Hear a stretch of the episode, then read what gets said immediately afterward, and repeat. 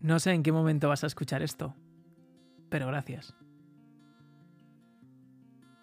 ¿Qué tal? ¿Cómo estás? Mi nombre es Alejandro y te doy la bienvenida a lo que es ya el cuarto episodio de este podcast Hablándole a la Luna.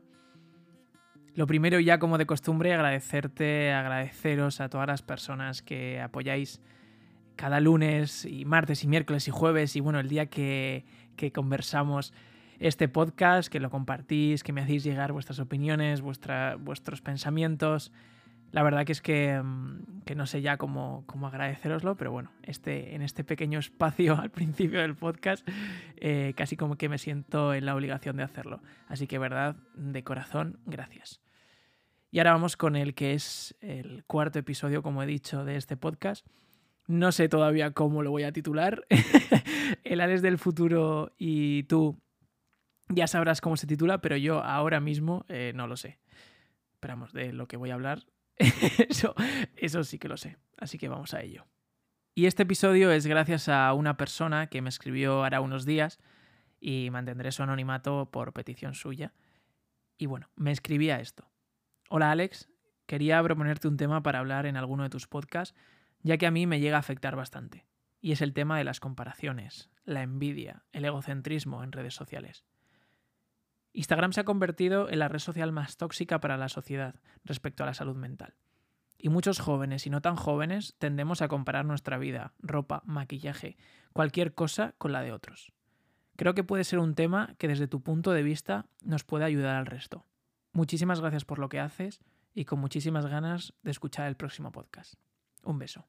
Pues gracias, de verdad, por confiar en mí y por querer conversar acerca de este tema que lo englobaremos en una palabra que es comparación. Antes de empezar, me gustaría hacerte una pregunta.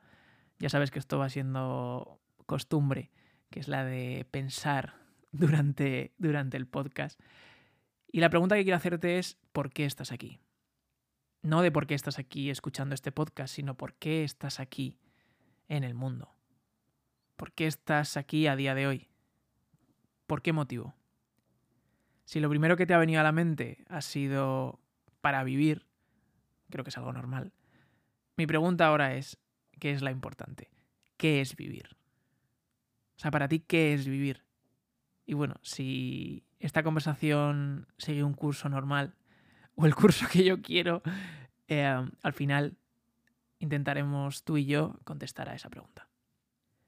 Pero más allá de qué es vivir, creo que estarás de acuerdo que a día de hoy podemos decir que aparte de vivir, habría otra definición de vivir con el móvil en la mano.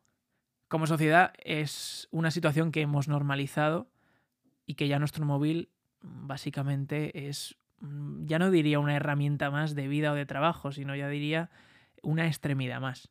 Tal es la importancia que le damos que a mí me ha pasado, y no sé si a ti te habrá pasado, de no saber dónde has dejado el móvil, de pensar que lo has perdido y se te saltan las pulsaciones, eh, parece que, que has perdido un riñón y si lo piensas fríamente, solo es un aparato electrónico, nada más. Esta persona hablaba de las redes sociales, en concreto de Instagram. Yo como redes sociales en general eh, diré a favor que es algo maravilloso. O sea, para mí las redes sociales, aparte de que es mi trabajo, han supuesto muchísimo aprendizaje, pero si lo miro objetivamente es algo maravilloso. Unas plataformas que nos permiten conocer, que nos permiten acercarnos a gente que está lejos, que nos permiten, quizá por el ámbito en el que nos movemos, la sociedad en la que nos movemos, la ciudad en la que nos ha tocado nacer, no tenemos eh, la posibilidad de conocer gente afines a nosotros, de conocer gente con la cual eh, entablar una amistad, una conversación o lo que sea, haya estas plataformas las cuales te acerquen a directamente todo el mundo, pues creo que es algo maravilloso si se utiliza de la manera correcta. Y estarás de acuerdo conmigo en que el 80 o el 90% de la utilización de tu móvil es para redes sociales. E incluyo WhatsApp como una red social porque básicamente es comunicarte con alguien. Y esto, esta utilización nos ha llevado a, normalizar, y hablo, como sociedad, a que el móvil, eh, como he dicho, sea otra extremidad más. Hemos normalizado que cenar con alguien, ya sea nuestra pareja, un familiar, un amigo, un conocido, y estar más pendiente de, esa pantalla, que la persona que tenemos delante sea algo normal. Hemos normalizado que viajar, que es una de las experiencias más maravillosas que tenemos, sea mmm, básicamente una obligación de documentar cada paso, cada esquina, cada cosa que nos llevamos a la boca, o sea, todo, documentar básicamente todo el viaje. Hemos normalizado que cualquier experiencia que vivimos tenemos que grabarla, compartirla. Ahora quiero que hagas un ejercicio de memoria, seguramente habrás ido a algún concierto. Quiero que te, que te vayas a ese concierto y que mires a tu alrededor y me digas cuántas personas ves con un móvil en la mano grabando el concierto. Que sí, que la excusa me la sé, así lo tengo de por vida, así puedo disfrutarlo de por vida, pero parece que se nos ha olvidado que el recuerdo es mucho más fuerte que la tecnología. Que un vídeo o una foto de ese momento no, no, te va a poner los pelos de punta, no te va a llevar a la sensación y a las emociones que sentías allí porque no lo estabas viviendo, lo estabas grabando. igual tú puedes hacerlo, pero yo cuando estoy pendiente de grabar algo, estoy pendiente de grabar algo. O sea, no, no, no, no lo vivo. Y te lo dice alguien que tenía un canal de YouTube en el cual grababa su día a día y estuve más de un año grabando mi día a día. O sea, que de esto sé un poco. que yo no digo, o sea, no estoy en contra de guardar un recuerdo, de guardar un momento. Nuestros padres, nuestros abuelos ya tenían cámaras de fotos analógicas y ya estoy seguro de que en tu casa hay más de un álbum lleno de fotos tuyas bastante vergonzosas de cuando eras pequeña o pequeño. en el mío hay unos cuantos. Eso está maravilloso, está genial, pero es un momento, son décimas de segundo de nuestro día, no todo el rato.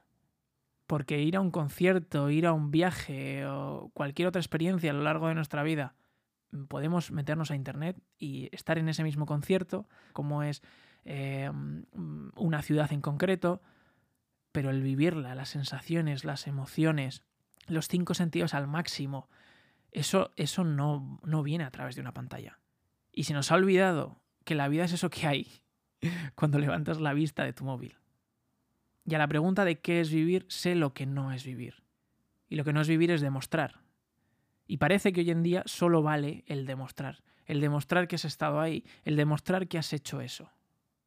Como digo, es maravilloso retratar algo en tu vida para poder recordarlo, pero estoy convencido que si en algún momento con tu familia has estado mirando los álbumes de fotos, tus padres y tus abuelos tenían una anécdota o tenían una historia de cada foto. Porque como digo, la anécdota o la historia es lo que se vive. La foto es simplemente el pie que te da a que tu memoria quizá no, no recordase eso en ese momento. Y cuando te digo que, que sé de lo que hablo es porque tristemente puedo decir que yo he estado en ciudades que ahora mismo ni recuerdo. Que he probado platos que por mucho que ahora mismo me esfuerce, no recuerdo el sabor. Y que han pasado por mi vida personas que no he podido conocer al 100% o que no recuerdo ni sus caras ni sus nombres. Y eso no es mala memoria, eso no es que no lo retraté o que no puedo volver a un vídeo o a una foto para recordar eso. Eso es falta de percepción. Eso es que en ese momento exacto estaba más pendiente de grabar, de retratar o de otra cosa ajena a esto que de vivir esa ciudad, ese plato o esa persona. Pero también, ahora mismo cierro los ojos y sí que puedo volver a ciudades en las que he estado, sí que puedo volver a degustar platos que ya he probado, sí que puedo tener delante a una persona aunque no esté físicamente delante. Y sí que puedo recordar sensaciones y sentimientos de, de, experiencias que he tenido. Y es porque las he vivido. Y seguramente también haya fotos o haya vídeos de esas experiencias. Como dicen, en el término medio es donde se encuentra el equilibrio. Vivimos en la era de la tecnología, de que tenemos móviles con cámaras súper buenas, entonces es normal que, que queramos retratar un poco o que queramos recordar parte de nuestra vida pero que no nuestra vida sea simplemente lo que hay en nuestra galería del móvil. Pero el problema está en que estamos creciendo en un mundo donde mostrar que la vida es increíble, es perfecta, es maravillosa, aunque estés en un momento de bajón, aunque estés en un momento gris, o aunque estés en un momento de depresión, es lo correcto. Y no, la verdad es que eh, eso no está bien. O sea, no, no lo hemos hecho. No lo hemos hecho bien. Ninguno de nosotros. Porque las redes sociales no es la vida real. Al igual que la galería de tu móvil no es tu vida, las redes sociales no es la vida real. Es evidente que había comparación desde tiempos remotos. Nuestros padres, nuestros abuelos ya se comparaban. E-, ellos no tenían las herramientas que tenemos nosotros ahora, pero pues estaba su barrio o su ciudad, estaba el cine, la televisión, las revistas. Pero era algo esporádico, era algo que veían a un actor y decían, ay, mira, o a una actriz, o a un músico, era diferente. Nosotros, a día de hoy, tenemos las redes sociales a diario, tenemos e-, ese ejercicio de comparación casi cada hora. Y esto es algo que, he dicho en algunas de las charlas que he dado, que es, que es muy complicado ser real en una red social. Por no decir imposible. La vida ya, ya tiene sus limitaciones, pero es que una red social es, es muchísimo más limitada que por mucho que los nuevos iPhones ahora tengan, gran, o sea, tengan un objetivo gran angular, solo puedes sacar un 45 grados de tu vida. Y tu vida tiene 360. O sea, esto le sumas que le puedes añadir filtros, que eh, aunque sea una estampa fea, siempre habrá una esquina que pueda ser bonita. O un estado de ánimo en un momento de exaltación, o que estés triste pero te pongas alegre por un segundo porque esas personas que van a ver eso no están contigo 24 horas, entonces puedes fingir o puedes intentar ese estado de ánimo más feliz en 10 segundos que dura una story. Como te digo, es muy complicado ser real en una red social. Es evidente que hay muchas personas reales en una red social. Eso es evidente. Pero no deja de... Eh, lo que quiero decir no es que las personas Em, no sean reales en redes sociales. Lo que quiero decir es que no te puedes dejar llevar o no te puedes hacer una imagen por lo que aparecen en sus redes sociales porque eso, eso no es real a lo que es esa persona en su vida. A mí me gusta ver las redes sociales como, como esa hoja en blanco que le pones a una niña o a un niño pequeño y le dices, dibuja aquí cómo te gustaría ser y se dibujan pues heroínas o héroes con su capa, con tal, o astronautas o lo que sea, ¿sabes? Se dibujan ahí súper súper engrandecidos, eh, que son, son mayores, son superhéroes. Y digamos que es un poco como son las redes sociales, ¿no? Es nuestro lado más bueno, es como ese ego, es como esa parte de nosotros que nos gustaría ser o que nos gustaría que nos viesen de esa manera que, eh, ojo, que no digo que sea malo, o sea, es algo normal y bueno, o sea, creo que las redes sociales deberían ser, y esto es opinión personal, deberían ser más como una biblioteca. Que cuando entres a ella, pues si ese día te apetece humor, encuentres humor. Si ese día te apetece inspiración, encuentres inspiración. Si ese día te apetece desconexión, encuentres desconexión. Si ese día te apetece entretenimiento, entretenimiento. Lo que sea. Pero que, que sepamos diferenciar que al igual que a día de hoy ya ves una película y ya no dices, Buah, quiero ser como la protagonista o como el protagonista, me encantaría tener su vida. No porque sabes que eso no es real. Pues con la misma percepción deberíamos mirar las redes sociales. Deberíamos ver que eso es un punto de vista o, un dibujo de una persona que puede ser un dibujo precioso, que puede ser un dibujo muy bello, que puede ser un dibujo maravilloso, gracioso, feliz, lo que quieras. Pero no deja de ser un dibujo. Lo real de esa persona es cuando estás delante, cuando le miras a los ojos, cuando la conoces. Eso es lo real. Porque ¿de dónde nace todo esto? ¿Dónde nace esta comparación? Sinceramente creo que nace de la insatisfacción, que es esa lucha constante que, tengo, que tienes y que tenemos de resistirnos básicamente a la realidad. Porque esa insatisfacción lo, lo único que nos hace es sufrir porque pensamos que las cosas deberían ser de otra manera en vez de aceptarlas tal y como son. Y para esto hay un libro maravilloso. Siento la entonación, pero es que es maravilloso. Es un libro que me tiene enamorado, que no sé cuántas veces me lo he leído ya. Es, una pequeña fábula que se llama El Caballero de la Armadura Oxidada. No sé si lo has leído, puede que sí o puede que no. Si lo has leído, ahora mismo te habrá salido una sonrisa de oreja a oreja y seguramente te hayan salido ganas de volverlo a leer. Te invito a que lo vuelvas a leer, o sea, es que es un libro que creo que hay que leer casi cada día. Y si no lo has leído, de verdad, hazte con uno, porque, porque como digo, es un libro que yo casi que me leería día a día. Es muy cortito, es muy pequeño, es una fábula y, y es algo que no se nos debería olvidar. Y una de las frases que tiene, bueno, tiene muchísimas frases ese libro, pero una de las frases que tiene y que a mí más me gustan es la de cuando aprendas a aceptar en lugar de esperar, tendrás menos decepciones. Esto es muy simple y creo que es algo que todos sabemos, pero que hay días que nos cuesta, que nos metemos en una. nos metemos en Instagram, nos ponemos a ver fotos de gente y queremos vestir así, queremos actuar así, queremos ser así de exitosos, de graciosos, de guapos, de llevar su vida, de tener su suerte. Y básicamente es insatisfacción propia.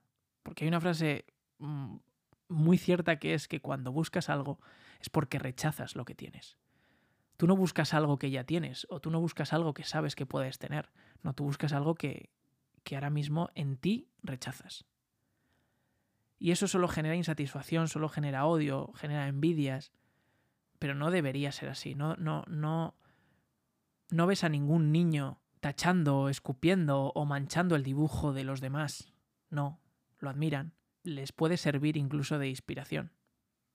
Que es a lo que, a, lo que quiero llegar con las redes sociales. La gente que tiene luz propia, seguro que conoces o que sabes de gente con luz propia, de gente que, que desprende esa luz, que no es algo que por azar la haya tocado, que es simplemente que se conocen más, se quieren, se respetan y se aceptan. Esas son las personas con luz propia. Y estarás de acuerdo conmigo en que esas personas, si lo piensas, generan inspiración. O sea, inspiran de verdad. Y si piensas en la palabra inspiración, no deja de ser la acción de introducir aire en tus pulmones.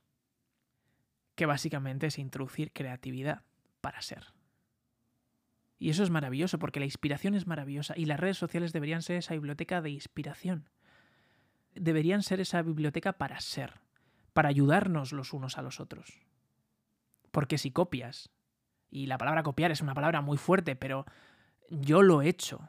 Tú seguramente también habrás visto la forma de vestir de alguien y, le habrás, entre comillas, copiado, habrás comprado esa misma ropa. No lo sé, fotos exactamente iguales o formas de, de expresarte o de, de ser gracioso, de hablar, de lo que sea. Y a lo que voy es, si copias, en el sentido más literal de la palabra, si buscas tu felicidad, tu éxito, tu amor, tu lo que sea, en el punto de vista de otro, jamás vas a llegar a, a eso, jamás vas a tener luz propia. O sea, jamás vas a brillar con luz propia. Brillarás con luz ajena. Y a lo que quiero llegar es que nadie es como tú. Escúchame, nadie es como tú si tienes la suerte de tener un gemelo o una gemela, ni, ni, tu gemelo ni tu gemela, ni tu hermano mayor pequeño o lo que sea, nadie, nadie, nadie es como tú. Entonces, es algo inútil, de verdad, es algo inútil compararte, comparar tu vida, comparar tu éxito, comparar tu suerte, comparar tu físico, comparar tus ideas, comparar tu gusto, comparar lo que sea con un punto de vista, con una persona que es totalmente diferente a ti es que nadie va a ser nunca como tú, nadie va a ver la vida como tú, nadie va a sentir como tú. Y esto quiero extrapolarlo a cualquier cosa, nadie te puede convencer de nada. Porque, como digo, nadie, nadie va a ver la vida con tus ojos, nadie va a sentir la vida con tu corazón ni con tu alma. Y esto es una reflexión que llegué hace unos días con, con mi amiga Irene, que lo estábamos hablando, y dijimos, es que un amigo un amigo no, no, no puede aconsejar. Ya no digo un conocido o un desconocido. O sea, estoy poniendo en las palabras de un amigo, ¿no? Que los amigos aconsejan, los amigos escuchan y los amigos aconsejan. Pero es que nadie puede aconsejar a nadie. Por mucho que digas que conoces a una persona, jamás vas a conocerla al 100% en el sentido de, de, de, saber lo que piensa, saber lo que siente y saber cómo ve la vida. Entonces, un amigo es, es esa persona que, que escuchas, es esa persona que cede su espacio para que la otra persona sea. Y eso es algo que, cuando, cuando lo sientes y cuando lo ves de verdad es, es mágico. Porque no sé si te ha pasado que tú le vas a contar algo a tu amigo o a tu amiga y, y al fin y al cabo ya sabes lo que, lo que vas a hacer o ya sabes cuál es tu sentimiento, pero simplemente quieres contárselo, porque te lo estás contando a ti, básicamente. Pero parece que las cosas en voz alta tienen mal sentido o, son, se, hacen, se hacen reales. Y tu amigo es, es ese espacio que te permite darte cuenta de lo que quieres hacer o de lo que sientes. Y a eso voy con la pregunta de qué es vivir. Que no sé si la habrás pensado durante esta conversación. O sea, vivir no es demostrar, vivir no es compararse, vivir no es buscar en la luz de otros. Vivir es ese espacio que te concedes a ti mismo o a ti misma para ser, para ser tú. Y para acabar, las redes sociales es algo maravilloso.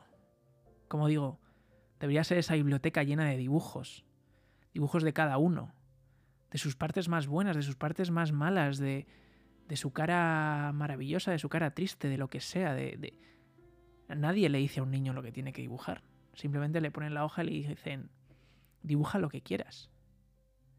Pues que cada uno en su red social dibuje lo que quiera pero será cada vez más real y tendrá cada vez más luz propia si no nos juzgamos los unos a nosotros, si no nos comparamos los unos a los otros, si dejamos simplemente que cada uno sea y que cada uno dibuje lo que quiere ser, lo que es o lo que será.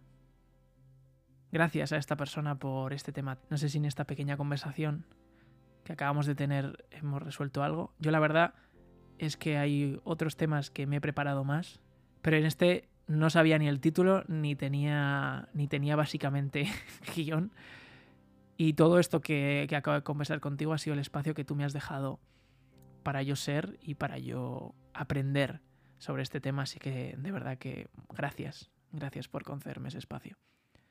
Para finalizar, si tienes algún tema, si te apetece contarme alguna experiencia personal, algún sentimiento, alguna emoción que quieras que, que lo hablemos aquí, pues te espero en, en mis fotos de Instagram, en los comentarios o en los mensajes privados, arroba alexpuertolas.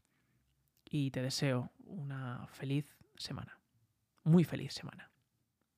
Volveremos a hablar en unos días. Hasta el lunes que viene. Un abrazo.